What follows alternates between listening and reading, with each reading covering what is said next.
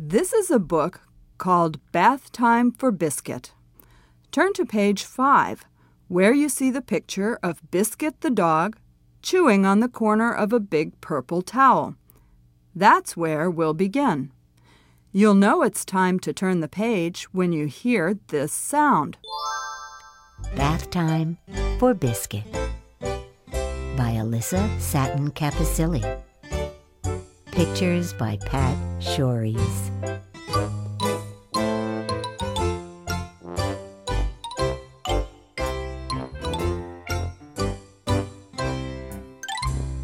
Time for a bath, Biscuit.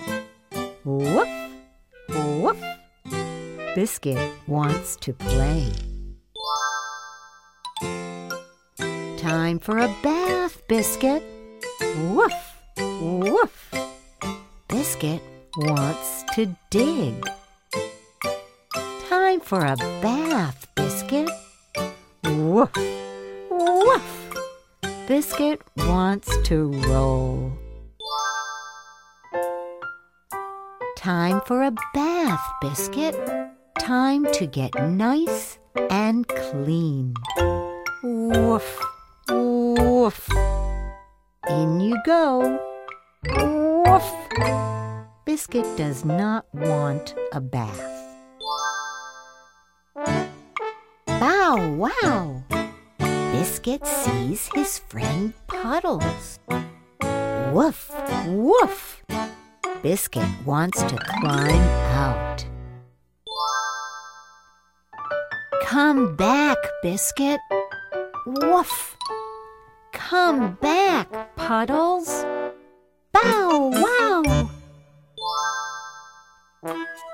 Biscuit and Puddles want to play in the sprinkler.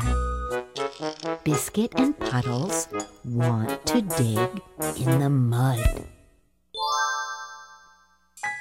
Biscuit and Puddles want to roll in the flower bed. Now I have you. Woof, woof. Let go of the towel, Biscuit. Bow wow. Let go of the towel, Puddles. Silly puppies. Let go.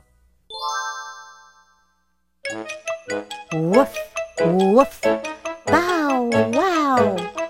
Oh! Time for a bath, Biscuit. Woof, woof. A bath for all of us.